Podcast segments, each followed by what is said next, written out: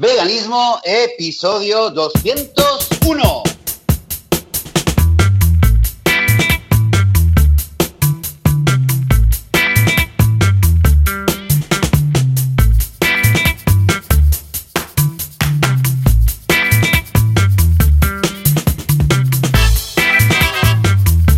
Hola y muy buenos días, bienvenidas, bienvenidos a Veganismo, el podcast, el programa donde hablamos sobre temas relacionados con el veganismo, con la vida vegana, con los animales. Y al cabo, aquí hablamos de cómo ser veganas, veganos, morir en el intento sin sufrir, sin fastidiarle la vida absolutamente a nadie. Soy Joseph de la Paz de vitaminavegana.com y conmigo este domingo, este domingo pues no está Joan Boluda como suele estar cada domingo porque ha tenido que prestar sus eh, servicios a la sociedad civil eh, en una mesa electoral, porque hoy hay elecciones en Cataluña. Eh, así que no ha podido estar eh, Joan eh, ya desde esta mañana, pero sí que está conmigo nuestro invitado para el episodio del podcast de este domingo, que es Óscar Sánchez. Muy buenos días, Óscar. Muy buenos días. Bueno, bienvenido, gracias por estar aquí. Eh, Óscar, te, te invitamos para venir al podcast, principalmente por tu libro, el libro que has escrito que se llama Diario de un activista vegano, eh, pero el, el poquito tiempo que hemos estado hablando ya hemos, eh, estaba muy claro eh, que, haces un montón de cosas. A ver, ¿por qué no te presentas? Cuéntanos un poquito qui- quién eres, qué haces, cómo has llegado aquí. A ver. Bueno, antes que nada agradeceros la, invitación y de que os haya interesado para vuestro podcast el libro. Eh, bueno, soy Óscar L. Sánchez, un activista por la liberación animal y por los derechos de los animales. Eh, bueno, en septiembre eh, anunciamos la publicación del libro Diario de un activista vegano, que es un ensayo antiespecista. No es nada autobiográfico ni, ni nada por el estilo. Es un ensayo que, que, pretende explicar de 0 a 100 un poco lo que es el, el veganismo, sobre todo para gente no vegana y que no tienen ni idea de lo que es el veganismo y, e intercala este ensayo eh, narrativas un poco así emotivas, en texto emotivo, eh, de diferentes acciones que, he vivido, ¿no? explicando un poco pues, mis sensaciones y, esas experiencias. Y bueno, eh, además de, la publicación de este libro, pues suelo coorganizar con, María Suñol y con Sergio González el Cubo Antiespecista en Barcelona cada fin de semana. Y además, bueno, pues soy coordinador de un departamento en el Hogar Animal Sanctuary. Esta es un poco así, a modo resumen, un poco eh, mi labor altruista como activista por, por los animales. Bueno, ya, ya, has mencionado varias cosas. Aparte de eso, ¿tienes tiempo para dormir, para comer, para ver un poco a los amigos y tal? ¿O estás y, todo para, el día... y para trabajar. Y para, tra ah, para trabajar. Claro, claro.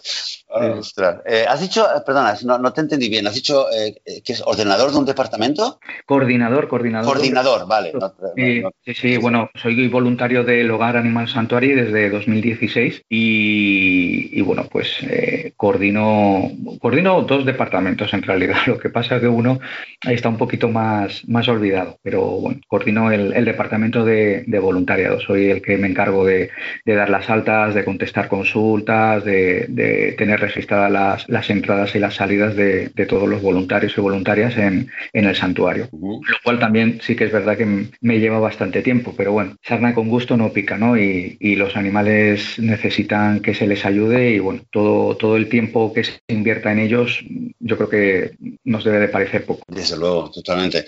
Entonces, eh, me imagino que, claro, me imagino que en el libro, que has, bueno, has explicado que no es algo, no es un libro autobiográfico, eh, pero a través de, de, narraciones, y bueno, el mismo título ya lo, ya lo, lo hace, lo, lo, anuncia, digamos, ¿no? El, el, diario de un activista, a través de relatos de, de tu activismo o de, de, experiencias que has vivido, vas un poco eh, hilando un poco la, la, el, el, relato de lo que es el veganismo, lo que es el antiespecismo, etcétera. Eh, solamente quiero eh, recordar o, o actualizar para, para, la gente que nos está escuchando, has, mencionado a María Suñol. María Suñol estuvo eh, también ya en el podcast hace bastantes episodios. Quizás voy a dejar en las notas del programa el enlace al episodio que hicimos con ella. Fue una charla muy interesante sobre los mecanismos eh, del carnismo, los mecanismos psicológicos que perpetúan el, carnismo.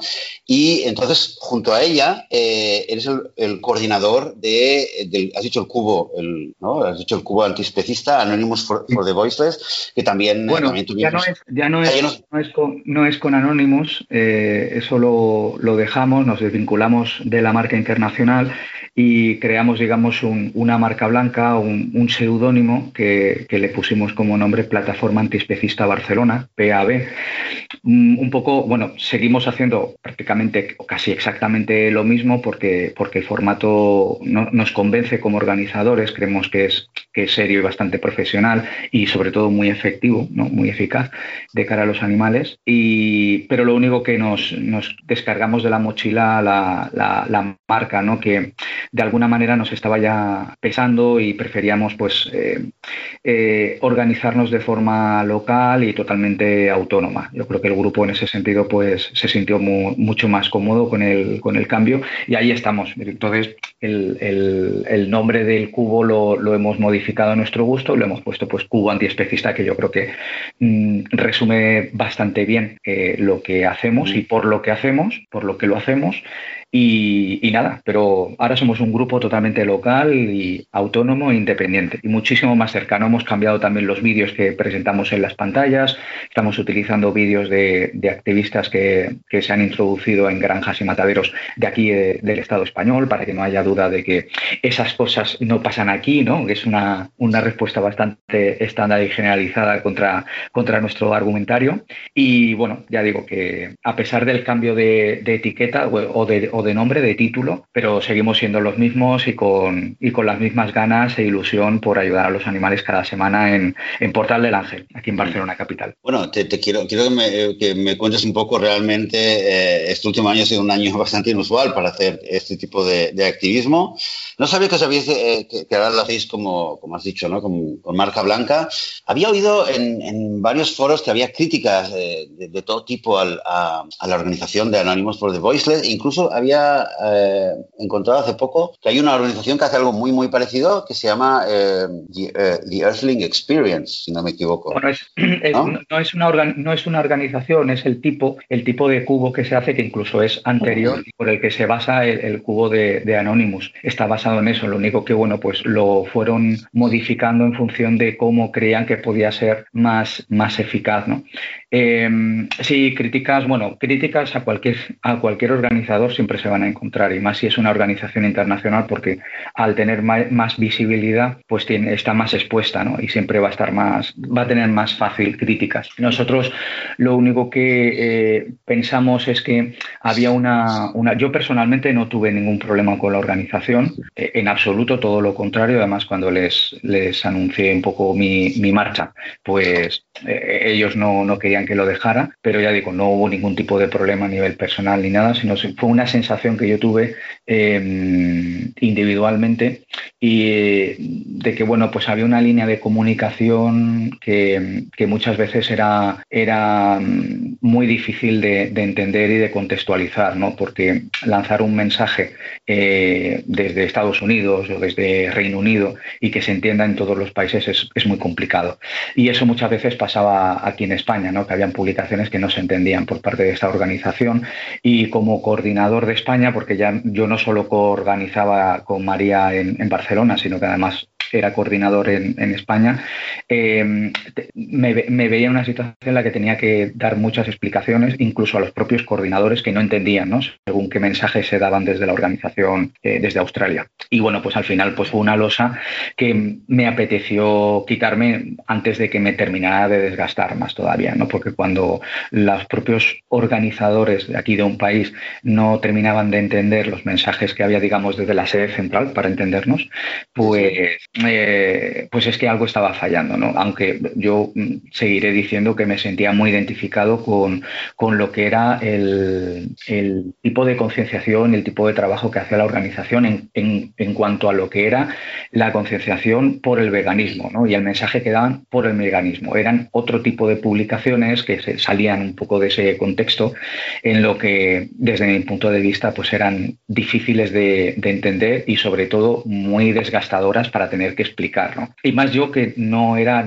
personalmente no era yo quien, quien, quien publicaba esos posts y lanzaba esos, esos discursos. ¿no? Entonces, pues bueno, pues al final sabiendo que iba a tener un apoyo, si no unánime, prácticamente unánime, aquí en Barcelona del grupo y sabía que el grupo se iba a sentir más cómodo sin la, sin la marca internacional, pues bueno, fue una, una propuesta que estaba, que estaba claro de que se iba, de que se iba a ver con buenos ojos y, y bueno, pues, pues seguimos haciendo el cubo cada semana, eh, pero sin, sin esa marca. Ya está, no, no hay más. El formato es el mismo. Son el mismo formato, pero digamos sin depender de unos mensajes que vienen desde lejos y, todo lo, o lo podéis adaptar a un, al contexto local. Correcto. Eh, y, bueno, y creo que es muy significativo lo que has dicho, de, el, ejemplo de los vídeos, ¿no? De a veces de empezar a usar más vídeos em, em, que están filmados en España. Correcto. que, claro, al enseñarlos uno dice, ¿pero esto pasa en España?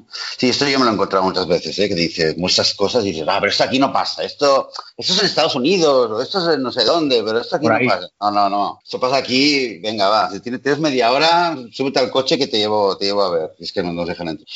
Em, y, este año, entonces, pues, em, este año tan, tan especial que ha sido con todos los confinamientos y, todo, y todas esas cuarentenas, ¿cómo, ha sido? ¿Habéis podido mantener una cierta rutina? Eh, ¿Funciona el tema del... ¿La gente se acerca? ¿Cómo es esta experiencia ahora? Sí, a ver, tuvimos eh, la, la, parada obligada cuando estuvo el, cuando empezó el estado de alarma y el confinamiento domiciliario. Tuvimos como, paramos, eh, fue a mediados de marzo, ¿no? El comienzo y creo que no volvimos hasta julio, me parece a mí, que fue cuando ya se quitó, desapareció el estado de alarma y, bueno, eh, el truco, el truco está en que, digamos, en primer lugar, el cubo antiespecista se considera una concentración o, un tipo de manifestación, Y por lo tanto eso está, eh, eso está contemplado por, el, por la Generalitat. Es un derecho y nadie te puede impedir que tú te quieras manifestar en, la calle. ¿vale?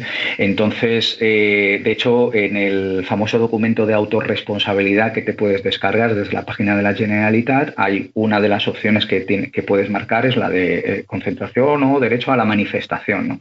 Bueno, pues eso es lo que marcamos. Cada, cada persona que va a asistir al cubo, pues lo que hace es que se descarga ese documento y junto con, con el aviso a la Generalitat que, la, que, enviamos cada semana para, para hacerles saber de que nos vamos a concentrar en un sitio determinado de Barcelona, aparte que los Mossos nos, nos conocen, ¿no? De, porque son, vamos ya para cuatro años desde 2017 haciendo esto cada semana, son muy conscientes de lo que hacemos siempre en el mismo punto y, nada, pues entre el aviso a la Generalitat y el documento de autorresponsabilidad con el derecho de concentración y manifestación, pues digamos que mientras no nos juntemos más de cuatro o seis personas, en función de en qué semana están modificando la ley, pero esa concentración se habla de las personas que están juntas, ¿no? las que tienen riesgo de contacto. Y esas somos solamente cuatro en el cubo, que somos las que estamos más cerquita. Los demás estamos todos dispersados por, por el alrededor y, todos guardamos perfectamente la, distancia de seguridad, eh, digamos, exigida ¿no? por las autoridades sanitarias. Entonces, eh, pues así es como hacemos el cubo. Está claro que se resiente en número porque, bueno, pues no todo el mundo eh, tiene la disponibilidad de, venir, ya no solo por la, por la limitación de movilidad, sino que o por la distancia, ¿no? sino porque bueno, pues hay gente que, vive con personas mayores y por prudencia, por responsabilidad, pues, pues prefieren dejarlo para un poquito más adelante. Pero, pero bueno, lo suficiente como para hacer un cubo, como para que si hay gente por la calle eh, se siga interesando por lo que enseñemos y, quieran pararse a hablar con nosotros. ¿no? Antes lo hacíamos los sábados, como sabéis, los sábados ahora los comercios están obligados a estar cerrados, entonces lo que hicimos fue pasarlo a los viernes. También esto afecta porque los viernes por la tarde pues hay mucha gente que trabaja y, no puede venir a hacer activismo. Pero bueno, oye, pues con nuestras con las limitaciones impuestas y con las nuestras propias limitaciones, aún así, pues bueno, pues seguimos siendo, siendo una decena, 12, 14 compañeras y compañeros que seguimos haciendo ese tipo de activismo callejero por los animales. Claro que sí. Bueno, sí, claro, es lo que hay. Es decir, no, será ideal, desde luego, nunca será ideal, nunca será bastante, pero mejor hacer esto que no que, decir, bueno, esperamos. Eh, em, entonces, claro, gracias al, derecho de, de, manifestación podéis, o sea, podéis tener el permiso para hacerlo. Eh, quizás hay menos gente que puede venir por, toda esta situación y, la, y, también me imagino hay menos gente en la calle, eh, normalmente hay menos gente que se acerca, la gente tiene más, más temor. No, no, no. seguís, seguís, veganizando? ¿Cómo va? ¿Cómo va Sí, no, hemos detectado que la gente tenga miedo a pararse. Eso no lo hemos detectado. De hecho, la gente que pasa eh, siente la misma curiosidad que, la gente que pasaba antes, porque no deja de ser original, ¿no? El que haya un, grupo de personas ahí en medio de la calle con unas pantallas, además son pantallas de 32 pulgadas, se ven, se ven bastante bien y, se paran para, primero para mirar las imágenes tan impactantes que mostramos y, segundo, pues, pues les pica la curiosidad como para que alguien desconocido se le acerque y diga, oye, ¿quieres que te explique qué estamos haciendo? Eh, eso no, lo que sí que hemos notado evidentemente es que hay menos afluencia. Primero porque en una zona tan comercial, pero sobre todo tan turística como Portal del Ángel, eh, pegada a la catedral, pues al no haber turistas se, resiente mucho ¿no? el número de, transeúntes. Pero, pero bueno, creemos que aunque mm, lo hagamos los viernes y, y este, esta situación, creemos que todavía seguimos teniendo ese, esa obligación moral ¿no? de seguir saliendo a la calle e intentar ayudar a los animales. Claro, claro que sí. Eh, em, ¿Tenéis oportunidad o, os ha surgido el tema, el, como, tema eh, de conversación con la gente que se acerca al cubo, la relación entre la pandemia y la industria de la carne, que por cierto es un tema que lo tocamos la, semana pasada con Joan? ¿Surge este tema? Pues, ¿Cómo reacciona la gente? Surge porque es, las mismas personas que hablan con nosotros nos llegan a decir, ¿no? Sí, por la pandemia es por el consumo de animales, ¿no? O por culpa de los animales, eh, Sí, que surge, sí que surge. Personas que están, hay compañeras que están más formadas en el tema y pueden, pueden explicarlo y detallarlo mucho mejor que, otras, pero sí, sí, es un tema que lógicamente en mayor o menor medida cada fin de semana aparece ¿no? en, las, conversaciones. Pues mira, me, alegro que por lo menos el tema surja. Eh, yo personalmente lo que me he encontrado en los últimos meses es que cuando hablo con gente que no es vegana sobre esto, la gente, la gente suele reaccionar eh, como sorprendida, como hasta como que, estoy exagerando, como que digo cosas que no tienen nada que ver. Eh, no todo el mundo, pero sí que tengo un poco la sensación de, como de, estar perdiendo una oportunidad ¿no? De, explicar algo. Y, siempre me quedo con esa sensación que a lo mejor con todo lo que está pasando, todo lo que está cayendo en el mundo y, y quizás no sabemos, quizás no sé yo explicarlo bien, eh, bien la relación que hay entre toda esta situación y la, la gestión animal en general. Mm. Me quedo con esto. Pero bueno, si tú me dices que, que, la gente reacciona así, pues mira, ya me quedo un poco más, poco más eh, optimista al respecto, porque pienso que sería una lástima que no, que, que, que no, se, no saber, no poder explicar esta relación. Oscar, em, esto con respecto al cubo, al cubo antiespecista que estás haciendo en, en, Barcelona, bueno, imagino que eres coordinador de, esta plataforma en toda España. o sea, igual que hay en Barcelona, me imagino que hay otros, otros cubos en, otras partes de España. No, se ha dado la oportunidad porque como fue, digamos, un seudónimo que hemos utilizado simplemente, bueno, pues para tener una página en Facebook y poder lanzar eventos y demás, pero no es nada, digamos, oficial, es un seudónimo. Nos hemos, nos hemos escudado en este en este nombre como le podíamos haber puesto cualquier otro. Pero bueno, es un, simplemente es un, nombre de referencia pues para, que, pues, para que la gente sepa acudir en redes sociales a, ver nuestras publicaciones o nuestros avisos de eventos y cosas así. Pero no, ya nos gustaría ¿eh? que, la gente pues eh, quisiera hacer una copia de esto y, lo aplicara en, en otras localidades. Pero bueno, al final nosotros lo que invitamos es a que la gente haga su propio cubo como, como crea mejor hacer hacerlo sobre todo de la manera en la que más a gusto se, sienta para hacerla. Nosotros, por ejemplo, lo que hicimos fue, aparte de modificar los vídeos de las pantallas, cambiamos la frase de los carteles y bueno, pusimos abre los ojos. Eh, tenemos carteles por las dos caras, abre los ojos por un lado y open your eyes por el, por el otro. Eh, sobre todo en vistas de, como decía antes, ¿no? lo hacemos en una zona muy, muy turística y donde tenemos muchas conversaciones en inglés. Eh, y por ejemplo, la máscara, la, evidentemente la hemos suprimido, ya no utilizamos la, la, careta y lo que hacemos es que aprovechamos las mascarillas que, que, ya bastante nos cubren y nos, y nos limitan respiración como para encima ponernos otra cosa encima. ¿no? Así que de momento es, es la modificación de los formatos. Las tarjetas también hemos puesto otro tipo de recursos más, más locales con, la, que, con lo que la gente se pueda sentir más identificada cuando le enseñemos una tarjeta y digamos, mira, puedes ver esto, puedes leer esto. También está mi libro, por ejemplo, como un recurso eh, literario antiespecista y para hablar, para, para conocer mejor el, el, veganismo. En fin, lo hemos, lo hemos adaptado de, de muchas maneras y nosotros lo que hacemos es eh, invitar a, a, la gente que quiera hacer el cubo a que lo haga como, como mejor le parezca, como más identificada se pueda sentir o como crea que mejor puede aportar el mensaje del o transmitir el mensaje del veganismo a, a los peatones. Más allá de o de Sí, en, otra, en, otras ciudades de España eh, se hacen también, eh, se sigue haciendo el cubo, sea, sea bajo el paraguas de Anonymous o de, de, hay algunas, de marca blanca. Algunas, eh, hay algunas que se han, se han mantenido, mmm, están un poco así titubeando a, a nivel de marca. Eh, porque claro, es verdad que cada vez hay más, más compañeras y compañeros que, preferirían quitarse también esa marca, ¿no? Eh, y en otras desapareció también. Muy bien, pues eh, gracias por, por, ponernos al día, por comentarnos esto y, y desde luego me, me, alegra saber que, que a pesar de todo, a pesar de la pandemia, a pesar de todas las restricciones, problemas que, nos podemos imaginar que puede tener eh, llevar a cabo esta, este tipo de operaciones, pues seguís ahí, como, como bien has dicho. Eh, si no se puede el sábado o el sábado no es el día ideal, pues entonces el viernes. Y de, de o sea, lo importante es estar estéis ahí haciendo y cada día eh, haya gente que vuelva a su casa con, con, algo, con el chip cambiado, ¿no? Correcto. Oscar, Oscar, nos has contado antes, bueno, un poquito, eh, se hace un montón de cosas, pero nos has hablado también, aparte del, del tema del cubo, que lo, que lo coordinas con María, eh, nos has comentado un poquito del el, el santuario El Hogar. ¿Nos puedes contar un poquito sí. del, del, del, santuario en general, que, que, que, conozcamos un poco el santuario y luego ya un poquito más lo que hace, el tema de los voluntarios? Bueno, pues eh, el Hogar Animal Sanctuary, que desde hace un par de años, casi un par de años, ya es también fundación, con lo cual todas las donaciones que, que nos llegan eh, son después desgravables al hacer la declaración.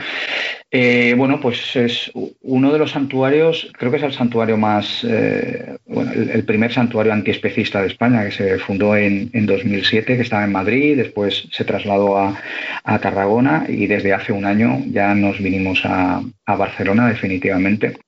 Y bueno, para quien no sepa lo que es un santuario de animales, pues es un, eh, un refugio de animales, pero multiespecie, eh, principalmente de animales rescatados venidas de la explotación de, de, de consumo mayoritariamente de granja. Y, bueno pues es un refugio que además de rescatar lo que hace es promover el veganismo eh, y el antiespecismo ¿no? que eso es muy importante. Y pues como decía yo estoy colaborando en este santuario es el primer santuario que, conocí en, en, 2016 el primer santuario que pisé. Y, y, desde entonces pues pues colaboro en mayor o menor medida. Eh, fui coordinador eh, de un departamento en 2017 y desde 2019 pues coordino otros dos departamentos, el, el del blog de, concienciación en nuestra página web y el departamento de, voluntariado que es el que más, más tiempo me, me, me, ocupa, sin duda alguna, porque todos los días hay consultas, todos los, todos los días hay petición de altas, eh, tengo entre, hacemos entrevistas, hago entrevistas a, a las personas que solicitan eh, venir como voluntarias y, y, bueno, pues la verdad es que es un, es un trabajo que, que me lleva mucho tiempo, pero que a la vez me, me, me, satisface muchísimo, ¿no? Porque al final esas personas que solicitan venir al santuario son las personas que van a estar tratando directamente con los animales y van a hacer esa, esa ayuda directa o indirectamente, pero dentro de las instalaciones, ¿no? Y, es una labor muy importante. Yo siempre digo, los santuarios, al no estar reconocidos por las administraciones, necesitan de las donaciones de los simpatizantes, ¿no? Eh, socios, padrinos, socias, madrinas, eh, timers y, y donantes eh, esporádicos, ¿no? Pero evidentemente sin voluntariado pues tampoco habría santuario, no sería posible eh, asumir el trabajo diario de, del mantenimiento de 250 animales como tiene el hogar. Así que muy contento hay? formar parte. 150 refugiados hay en el, en el hogar santuario. Sí, sí.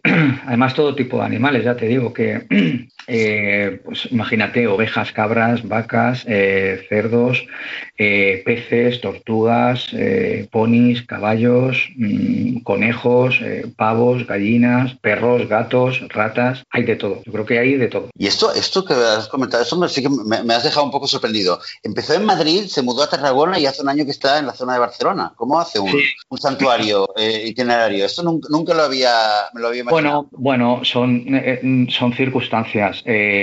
siempre llega un momento en que, por, ejemplo, pues las tierras que adquiriste hace un tiempo se te han quedado pequeñas o, el clima ya no es como, como, era antes o bueno, hay ciertas necesidades.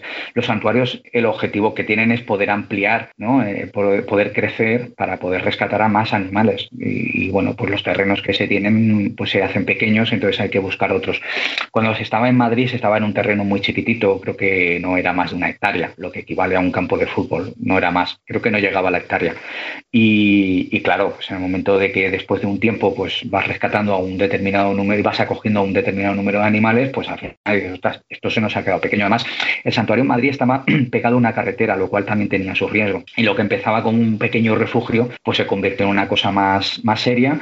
Y entonces, pues de Madrid se intentó buscar una zona más, más verde, más, más adecuada para los animales, y además animales herbívoros. ¿no? Entonces encontraron unas tierras en, en Tarragona. Y después de unos años en Tarragona, pues las circunstancias hicieron de que pues, eh, eh, había, que, había que cambiar de, zona, de, terrenos, y, bueno, y se buscó uno que estuviera eh, preferiblemente en la provincia de Barcelona porque la mayoría, la gran inmensa mayoría de los, de los, del equipo voluntariado venían desde Barcelona hasta Tarragona. Entonces, bueno, pues para facilitar el desplazamiento y que aumentara la posibilidad de, tener más personas voluntarias en el santuario, pues se determinó que lo ideal era eh, unos terrenos en, Barcelona. Y así ha sido un poquito la historia. Y, te quiero hacer dos preguntas con respecto a los voluntarios. En primer lugar, em, este último año ¿estás viendo un aumento de la gente? ¿La gente viene más, viene menos? Y luego, y luego también me gustaría que me, que, me contaras, que nos contaras a todos un poco cuál es el perfil de, la gente que se interesa mm, para hacer un voluntariado. Eh, ¿Es gente que ya es vegana, es gente que es activista o es gente que a lo mejor no es vegana pero, pero siente empatía por los animales y todavía no sabe y quiere investigar un poco? Pues hay un poco de todo. A ver, en la primera pregunta, em, yo personalmente, mm, salvo alguna rara excepción que nos lo han dicho así claramente, que, prefieren esperar, eh, el goteo de solicitudes y, de entrada de, nuevo voluntariado más o menos es el mismo que, antes de la pandemia. Más o menos es el mismo. Eh, bueno, evidentemente nosotros pues tomamos medidas de, seguridad dentro del santuario, pero al fin y al cabo es una, es una convivencia de familia, ¿no? Y, la casa es la casa de los voluntarios, es la casa de los voluntarios, como tú podrías vivir con, tu familia en tu propia casa, ¿no? Em, pero bueno, por ejemplo, para el tema de la movilidad, eh, facilitamos un certificado que, bueno, pues que acredite que esta persona de tal fecha hasta tal fecha va a estar en el santuario ayudando a los animales. Hay, hay que recordar y tener en cuenta que el, gobierno central eh, contempló la ayuda de animales en colonias y refugios eh, durante el confinamiento, o sea, se podía salir y se podía ir a un refugio a, ayudar a los animales. Entonces esto, pues nosotros también lo aprovechamos. Es un poco como lo del cubo, ¿no? Pues echa la ley, echa la trampa, pero buscamos cualquier tipo de resquicio para no dejar de ayudar a los animales.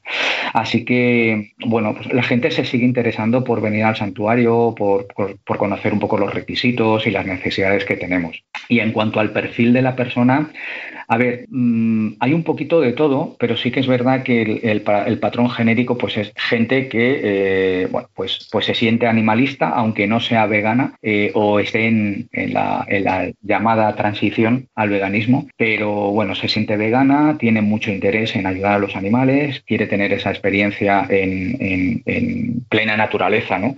Eh, ayudando a los animales. Y, además viene gente de, de todos los sitios, o sea, no solo de Barcelona o de Cataluña, sino vienen de, cualquier punto de España e incluso gente de, fuera. Ya te digo que el tema de la pandemia, mm, salvo alguna rarita excepción, eh, no, no ha mermado, no ha restado el interés de la gente por venir al santuario a, ayudar. Mira, buenas noticias. Eh, y es bueno saber también que se interesa a gente que todavía no es vegana y que quizás esto puede ser un último un empujón que les hace falta, ¿no? Me imagino que alguien que no lo es, pero, pero llega ¿Qué tenéis? ¿Planes de voluntariado de, un día, de una semana? ¿Es un poco a la carta o, como, es un poco más rígido cuando, si alguien se interesa? El, primer voluntariado siempre pedimos que sea con una mínima, una estancia mínima de 15 días, porque entendemos que así es mejor para los animales, que, no ven una cara desconocida de un humano, que ya sabéis que los animales que llegan al santuario pues han tenido experiencias negativas con los humanos y hasta que no, hasta que no los conocen o, o tienen una cierta rutina con ellos, pues no,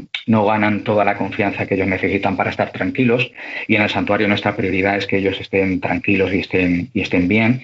Entonces, para esa primera estancia sí pedimos una, una mínima de, de, un par de semanas. Luego ya, una vez ya has venido esas dos semanas, ya eres de la casa, ¿no? Y entonces, pues, pues ya puedes venir un fin de semana, un día suelto o como, o como mejor te vea. Al final es voluntariado y la persona viene eh, cuando, cuando, cuando puede y eso es y también es cuando quiere, ¿no? Y, bueno, básicamente es eso, a nivel de voluntariado presencial, pero también tenemos voluntariado online, gente que nos ayuda a hacer otro tipo de, tareas administrativas o, en redes sociales o de, o de captación de, donantes ¿no? de o de colaboradores con empresas y demás. Y eso, aunque, aunque no sea tan, tan vistoso como el de estar junto a los animales, ¿no? pero también es muy importante porque, porque al final ya digo, ¿no? esos simpatizantes son, son fundamentales para, para que nos ayuden en, en lo que es el, eh, la, financiación ¿no? y el mantenimiento de, en el día a día. Exacto, bueno, lo has dicho perfectamente, que no sea, quizás no es tan vistoso como el hecho de decir, mira, me voy dos semanas o lo que sea al santuario mismo y estoy ahí in situ ayudando a los animales, pero, pero no es menos importante. Es decir, que, todo, todo cuenta, todo suma y a veces sin, sin ese trabajo que, que, lo puede hacer una persona desde cualquier lugar del mundo. O sea, si alguien ahora mismo está en la Patagonia y quiere colaborar y tiene ganas de ayudar a qué santuario, uno que esté al lado de su casa o al lugar, por ejemplo, pues siempre hay maneras de ayudar, ¿no? Exacto, sí, sí. Oye, Oscar, em, nos has, hablado un poco del cubo, hemos hablado un poquito del, eh, del eh, santuario, me imagino que, claro, esto ya llevas años haciéndolo y, y, bueno, decidimos hablar hoy por el tema del libro. ¿Cómo, ¿Cómo nació el libro? O sea, estás haciendo activismo, eh, haces más cosas, ¿no? también redes sociales, haces todo tipo de actividades y, y de repente un buen día surge el, el libro? ¿Fue algo que se fue gestando? ¿Cómo fue? Pues, pues imagínate una persona como yo que se le presenta la oportunidad de, escribir un libro. No, no la oportunidad de escribir un libro, porque a día de hoy, por suerte, cualquier persona puede escribir un libro e incluso publicarlo, ¿no? Autopublicárselo, ¿no? Porque hoy con, con la tecnología cualquiera puede, puede poner un libro, ¿no? A, disposición de, del público. Pero a mí se me presentó la oportunidad de, de que se me publicara un libro a través de, diversas ediciones, que siempre lo diré, no, no podré estar suficientemente agradecido por, por, esta, por esta oportunidad. ¿Y cómo surgió? Pues, pues mira, eh, surgió de una manera muy, muy curiosa, porque mm, yo acababa de empezar a, hacer un, a tener un, espacio mensual de colaboración con el programa Veganfonía de Mirar y Bueno, que le habíamos llamado al, espacio diario de un activista, en donde yo iba a, relatar un poco pues las, las experiencias en, en las diferentes acciones ¿no? por, por los animales. Y coincidiendo con Carlos Gutiérrez en en un evento en, en, septiembre de 2018, pues eh, preguntándome, ¿y ahora qué estás haciendo? Eh, tal, y, digo, pues mira, he empezado a escribir unos textos para, para esta historia que, que, me ha, que me ha propuesto mirar y, y, ostras, pues esos textos, ostras, pues enséñame esos textos, mándamelos y tal, a ver, y, y mira, y de esos textos es, oye, vamos a quedar y, y quedamos para hablar de, de un libro. Se quedó el título de Diario de un activista vegano porque, bueno, creíamos que como idea original de esos textos originales de lo que hizo que, pudiéramos hablar de este tema y plantear esta, esta idea, pues vimos que, tenía gancho, a mí, a mí me gustaba. Lo único que pasa es que, bueno, desde el primer día que nos sentamos seriamente para tratar esto del libro, pues yo quería un poco aprovechar la oportunidad de mi vida, ¿no? De, bueno, voy a escribir un libro, me van a publicar un libro y, y esto va a pasar una vez en la vida. Entonces, querría escribir un no, libro. No, o no, o algo es el primer libro de muchos, ¿eh, Oscar? Uf, no, no, no lo creo, no lo creo, Joseph, no, no, lo creo. Pero bueno, eh, mm, yo, yo me, lo, me lo planteé de esta forma, ¿no? Es, eh, va a pasar una vez en mi vida y, quiero hacer algo que realmente diga, mira, he hecho algo que me, que me llene por completo, que crea que es eh, lo, lo suficientemente completo como para, sobre todo, alguien que no es, una persona que no sea vegana, se plantee el veganismo seriamente, ¿no? Porque no, no veía eh, el hecho de escribir un libro sobre veganismo sin que fuera enfocado de esa forma, ¿no? Sobre todo eh, destinado a, personas que no fueran veganas, que pudieran tener cierto interés o, no, o que no tengan ningún tipo de interés en, el veganismo porque no lo conozcan o porque no se lo hayan planteado, porque no se lo quieran plantear, pero, pero el libro está, está escrito para veganizar. Y, bueno, pues eh, la propuesta que le hice a la editorial fue esa, ¿no? decir, mira, mm, intercalemos diarios de un activista, ¿no? Eh, porque eso siempre es atractivo y puede ser un poquito la salsa del libro, pero quiero hacer un ensayo en donde explique de 0 a 100 lo que es el, lo que es el veganismo, de dónde, de dónde surge el veganismo, por qué surge el veganismo y, por qué es necesario hacerse vegano, ¿no? porque creo que es una obligación moral de todos nosotros si queremos respetar a los animales el hacerse vegano. Y así, y así surgió. Y la verdad es que el desarrollo y la evolución del libro mientras lo iba escribiendo fue fue, súper fácil en el sentido de que toda, toda conversación que tenía con la editorial era, oye, se me ha ocurrido esto, perfecto, Oscar, estupendo. Oye, que la portada, ¿qué os parece esta foto? Perfecto, Oscar, nos parece maravilloso. Oye, mira, que os paso el índice, ¿qué os parece la estructura? Mm, perfecto, Oscar, nos parece genial.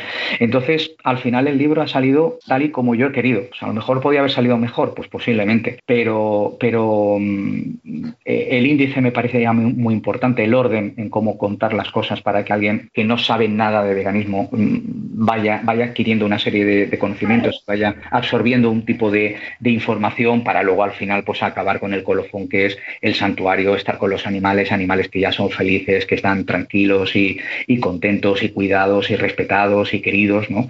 Eh, pues es un poquito eso. Un poco lo importante que es, eh, quizás cuando hablas, explicas eh, lo que es el veganismo, lo que es el especismo, lo que es el veganismo, todas las razones y toda la teoría, pero luego es tan importante el poder mostrar también una alternativa, ¿no? O sea, una que eh, hablamos tanto de, lo que son los animales en la industria, cómo los explotan, lo que les hacen, eh, lo injusto que es, lo cruel que es, el sufrimiento, y luego dices, bueno, pero es que no tiene por qué ser, no solamente la única, la única imagen que queremos que, queremos tener en la cabeza, queremos también eh, ofrecer a las mentes del mundo otra imagen, otra alternativa. Y en ese, sentido, los santuarios creo que es que hacen una labor tan, tan, tan importante que, si te entiendo bien, un poco es, terminar con, esta visión de futuro que, representan los santuarios. El, libro, el, libro está enfocado, ya como digo, de cero, de cero a 100, explicando, pues, primero qué es el especismo, qué es la sintiencia, ¿no? que creo que es fundamental entender esos dos términos para, para, para empezar a explicar lo que es el veganismo, porque, porque nace de ahí y, explicando las, principales patas de explotación, ¿no? Pues eh, consumo, vestimenta, entretenimiento, transporte, experimentación, pero luego otros tipos de, de, explotación como son los de los de servicio, em, los de competición, em, los terapéuticos, mm, otros tipos de, de, forma de usar a los animales que la gente eh, no tiene vista como tal, ¿no? Las tiene tan normalizadas que no, que no entiende que sea, pues, por ejemplo, pues eso, pues un perro un perro terapéutico ¿no? o un perro de servicio, eh, no lo ven como una explotación, es una labor, o, un perro lazarillo, ¿no? Es, una labor a un humano que es preciosa, ¿no? Y fíjate, ¿no? ¿Qué, vínculo hace el perro con el humano? Bueno, el, perro ha, ha, sido enseñado a eso, si no, no estaría ahí, si no valiera para hacer esa función de cara al, de cara al humano, ¿no? Y, y en todos los casos, en todos los casos, eh, porque por ejemplo en el capítulo que hablo de consumo, pues hablo del, mogollón de tipos de consumo que hay, ¿no? Pues de lácteos, em, miel, em, huevos, eh, lo típico, ¿no? Pues eh, embutidos, los filetes, todo tipo de, carnes. Y en todos ellos siempre pongo las, alternativas vegetales que existen, ¿no? Las alternativas éticas, ¿no? Porque creo que es muy importante decir, mira, esto es malo, pero ¿cómo te puedes quitar de esto? Pues mira, con estas alternativas. Y ya te las expongo, ¿no? Para que te sea muchísimo más fácil el, el, plantearte el cambio. Porque mucha gente dice, bueno, es que yo no sé, yo no sabría cómo, no sé, por ejemplo, sustituir las, las proteínas, ¿no? Bueno, pues las proteínas las puedes sustituir así. El sabor también, el sabor también lo puedes, lo puedes sustituir con estas alternativas, porque a día de hoy ya prácticamente todos los platos y todos los productos tradicionales están, están veganizados, ¿no? Entonces, bueno, pues si con el conocimiento que tenemos de todas estas alternativas los podemos exponer en el propio libro, pues yo creía que era, era necesario. Y al final, pues eso, lo que te decía antes, ¿no? Es una intento, intento pues que la gente lo lea y, reflexione y se autoinvite al cambio con, todos esos recursos e ideas que, les propongo. Cuéntanos qué, qué, tipo de reacciones has encontrado. El libro salió hace, hace unos meses, ¿verdad? en diciembre. Se anunció el 1 de septiembre, que era el ah, día de mi cumpleaños. Sí, porque yo en redes sociales normalmente en los últimos años, cada, día de mi cumpleaños, por lo que hacía era una recaudación de fondos para un santuario. Y este año pues me pareció interesante le propuse a la editorial, oye, ¿qué tal si lo, presentamos, digamos, el, 1 de septiembre? Bueno, lo, anunciamos el 1 de septiembre, que es mi cumpleaños, y una forma de decir, si quieres hacerme un regalo, pues adquiere este libro, ¿no? Que tengo que decir eh, que, el, del libro yo no me llevo un céntimo, todos los derechos, bueno, todos los, beneficios que me corresponden como autor los dono íntegramente al, santuario del hogar. Entonces, bueno, pues me parece interesante ¿no? E, ese hecho, ¿no? El día de mi cumpleaños, oye, si me quieres hacer un regalo, em, dona el dinero al santuario, pero a la vez adquiriendo el libro. O sea, yo te doy algo a cambio, ¿no? Y lo anunciamos el 1 de septiembre, sí. Y las reacciones, pues no tengo ni una sola reacción negativa sobre el libro. Toda la, toda la gente que lo ha escrito, eh, eh, que lo ha leído, perdón, eh, todo han sido mensajes de que les ha gustado muchísimo, que les ha gustado eh, la estructura, el, cómo está expresado. O sea, yo estoy desbordado porque eh, el, libro es que solamente las dos semanas de, la preventa para mí superó todas mis expectativas. Yo no sé si pequé de, humilde, pero, pero yo no soy escritor y nunca había escrito un libro y, bueno, pues no, no, pensaba que iba a tener tan buena reacción. El libro se está vendiendo en otros países, se está enviando sobre todo a Latinoamérica, están muy interesados por, por el libro. Casi todos los días me llega un mensaje de, oye, ¿cómo vivo en Colombia? ¿Cómo lo puedo conseguir? O vivo en Argentina, lo venden por aquí y, y bueno, pues la verdad es que... Pues, cuéntanos, cuéntanos, que estoy seguro que mucha gente, ¿sabes? Porque de en español tenemos más de la mitad de la gente que nos escucha ahora mismo no está en España y alguien ahora mismo está apuntando. Sí, sí, sí, cuéntanos, Oscar, ¿cómo se consigue el libro, eh, bueno, en España, en cualquier lugar del mundo, en Israel, en China o en Australia? ¿Cómo, cómo, hacemos? La, la conchinchina, ¿no? Eh, pues mira, en, papel eh, se puede adquirir en, en, España en cualquier, en cualquier tienda, ¿vale? Están en las grandes, en las grandes librerías, en las grandes superficies, pero también están en cualquier librería pequeña. Si, queremos fomentar el comercio pequeño y local, puedes ir a cualquier librería, mm, preguntas por el libro y si no lo tienen, eh, ellos eh, por el título y por la editorial buscan la distribuidora que lo tiene y lo piden y en, un par de días te lo pueden dar en mano.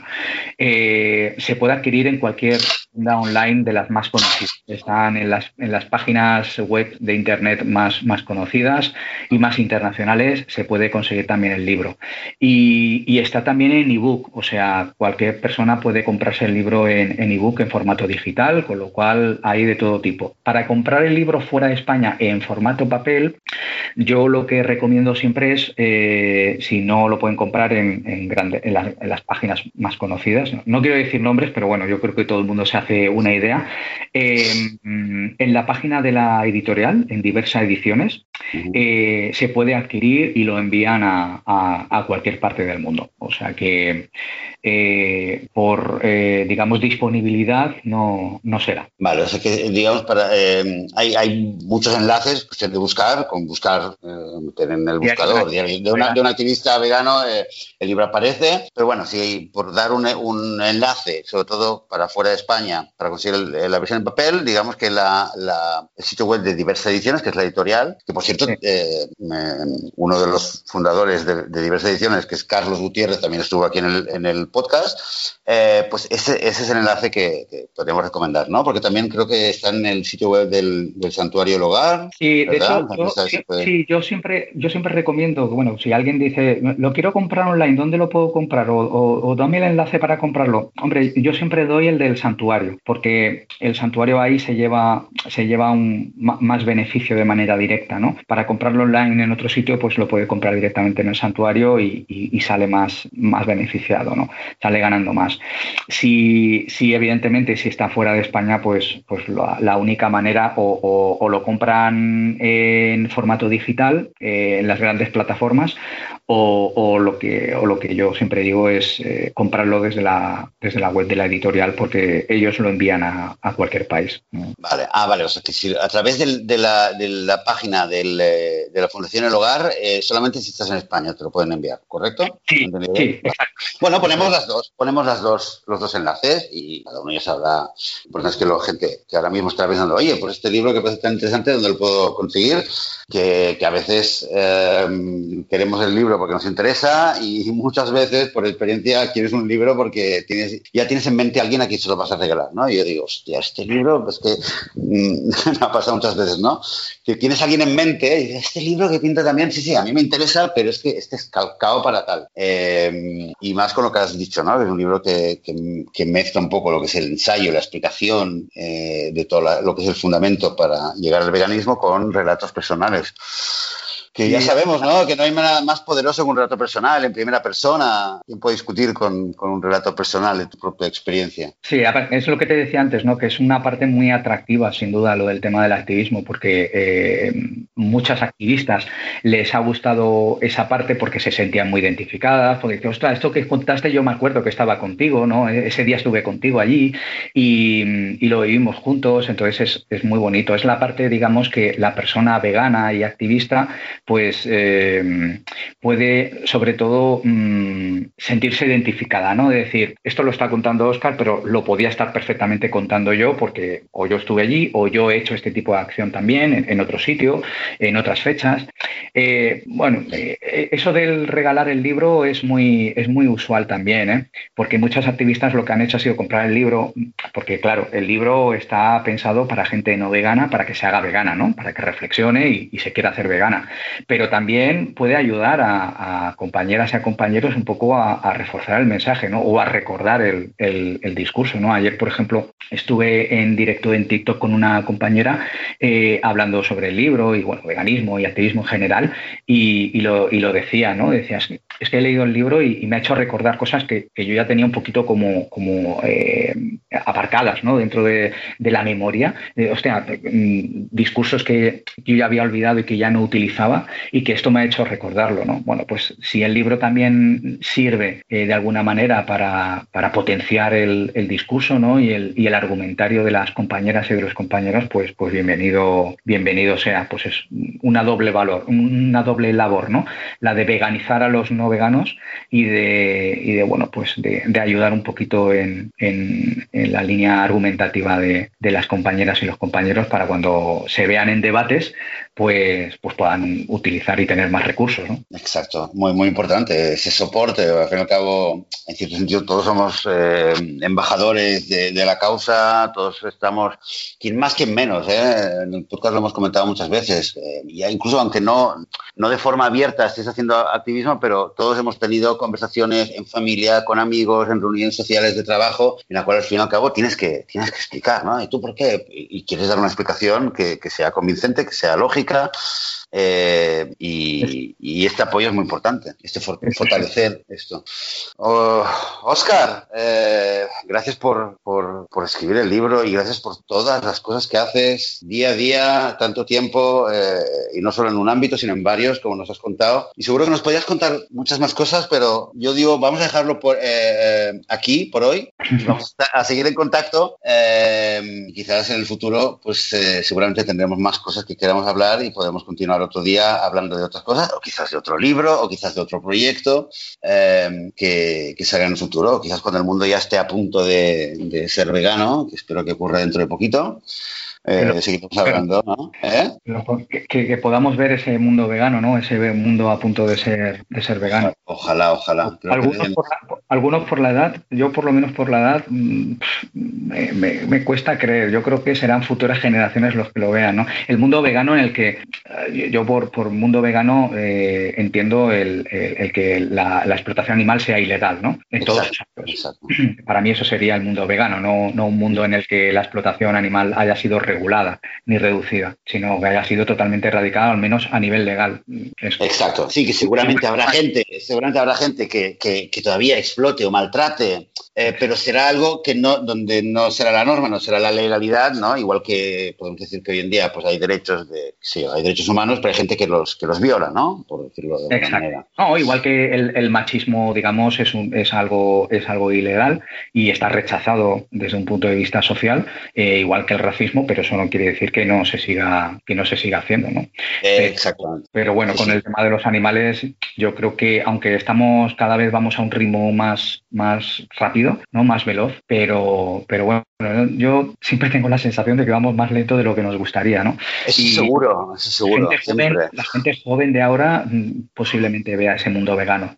otros que tenemos ya, que vamos para camino del medio siglo ya de vida, igual no, no llegamos a verlo. Pero bueno, hoy habremos aportado, ¿no? Eso está claro. No, sí, aportar seguro. Mira, yo, en el, yo, hice una previsión, a ver, no es una, no algo científico, ¿no? La previsión que John a veces me lo comenta un poco en broma, eh, es verdad, una previsión de, de 50 años, esto lo escribí en 2015. Eh, bueno, llegué, no importa cómo, llegué a este, a este tema de, de, 50 años, pero lo que te creo, mi objetivo realmente, yo creo que el mundo vegano va a ser, es que pienso que el mundo, vegano va a ser o es que no vamos a ser, por varios motivos, ¿no? Es que si no, no, no vamos a sobrevivir, solo sobreviviremos como veganos. El, objetivo, y quizás es, algo egoísta, ¿eh? A veces eh, que digo, no tengo ganas de hacer esto, va, voy y hago esto y, y, me peleo por, un, por algo más que, que puedo hacer, pero pienso, es que, es que no, quiero, quiero que el mundo vegano sea realidad y lo quiero ver. O sea, es el lado egoísta, digamos, de mi actividad, es que no, no solo que llegue de aquí a 100 años, no, no, es que, lo que aparte de que cada día que pasa mueren miles de, de, almas,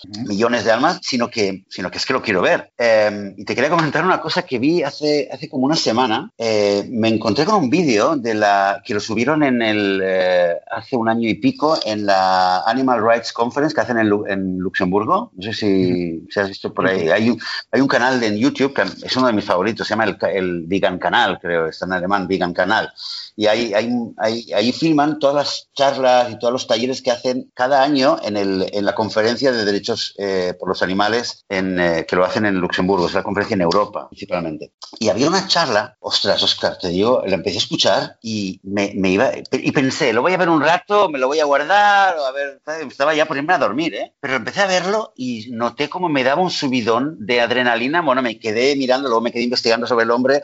Es un hombre, es un, un científico de eh, hindú eh, y a ver, es que no, no puedo resumirlo. De hecho, pensé, tengo que hacer un, un, programa en el podcast solamente sobre, sobre este hombre y lo que está haciendo, ¿no? Pero básicamente el hombre muy convencido daba datos científicos de que según la progresión, eh, em, la progresión y el crecimiento exponencial que están teniendo varias cuestiones, entre ellos el veganismo, el mundo vegano será una realidad en el 2026. Claro, al principio lo dijo 2026, que ya, ¿no? Y yo pensé, uff, este tío muy más optimista que yo, o sea, viendo mí.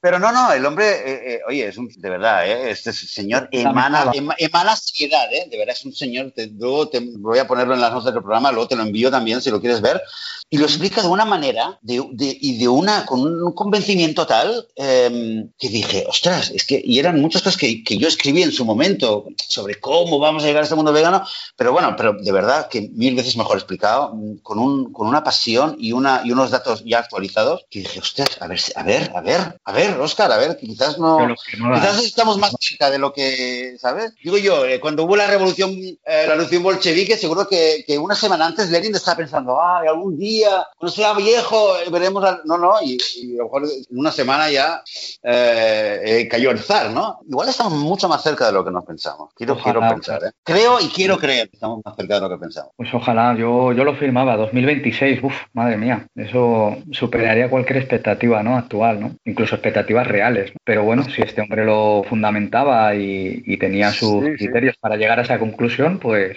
yo por mí, bienvenido sea, por supuesto. Ojalá. ojalá, ojalá más tiempo, podremos tener más tiempo nosotros de disfrutar de ese mundo vegano. ¿no? Eh, exacto, que es lo que queremos, ¿no? Al final, porque hacemos activismo, hacemos lucha, pero lo que queremos es eh, simplemente estar y disfrutar, no, no, no. Porque tú, no más.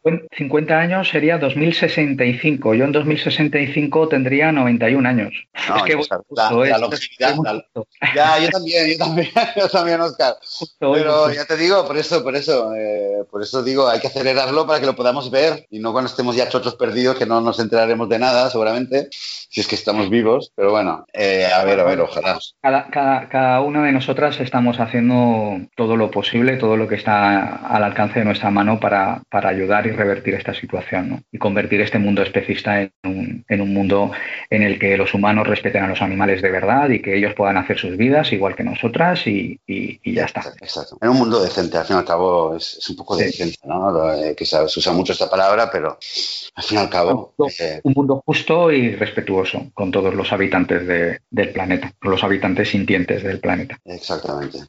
Pues con este mensaje optimista, al fin y al cabo, sea en el 2026, sea en el 2065, pero, pero con esta creencia de que vamos a llegar, nos despedimos, Oscar. Eh, mm, quien quiera conocerte, saber más de ti, ¿cómo te encuentra? ¿En redes sociales? Yo te encontré en Twitter, pero ¿cuál es la mejor manera? Si sí, bueno, algo. Pues me puede contactar en Facebook, en, en, Twitter, eh, en, Instagram y en TikTok, eh, oscar.veganactivist o, o, por el nombre con el que se me conoce por el libro eh, como autor, Oscar L. Sánchez me puede, me puede localizar sin ningún tipo de problema. Además, recibo mensajes todos los días y, y, me, y me encanta recibirlos porque normalmente la mayoría son de, de, gente que no es vegana y que, y que quiere introducirse, ¿no? Que quiere iniciarse en el veganismo, con lo cual, eh, como activista, pues, pues estoy para eso. Así que estoy a disposición de cualquiera que quiera contactar conmigo, incluso para los que no están de acuerdo ¿eh? en el veganismo.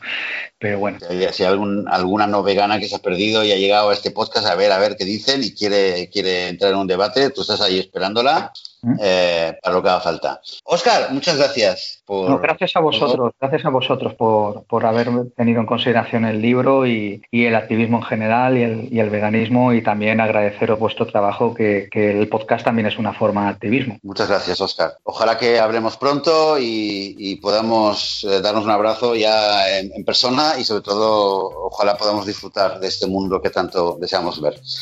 Muy bien, eh, gracias Oscar. Nos despedimos eh, también para todas las oyentes y todas las personas que nos están escuchando. Eh, volveremos dentro de una semana. Espero que el próximo domingo Joan haya terminado sus labores y sus obligaciones como ciudadano de, de Cataluña para, para poder estar en el podcast. Gracias por vuestro apoyo, por vuestros comentarios, vuestros likes, me gusta, apoyos de todo tipo en todas las plataformas que hay de podcasting. Nosotros volveremos dentro de siete días, dentro de una semana. Hasta entonces que tengáis todos una muy buena semana vegana. Adiós.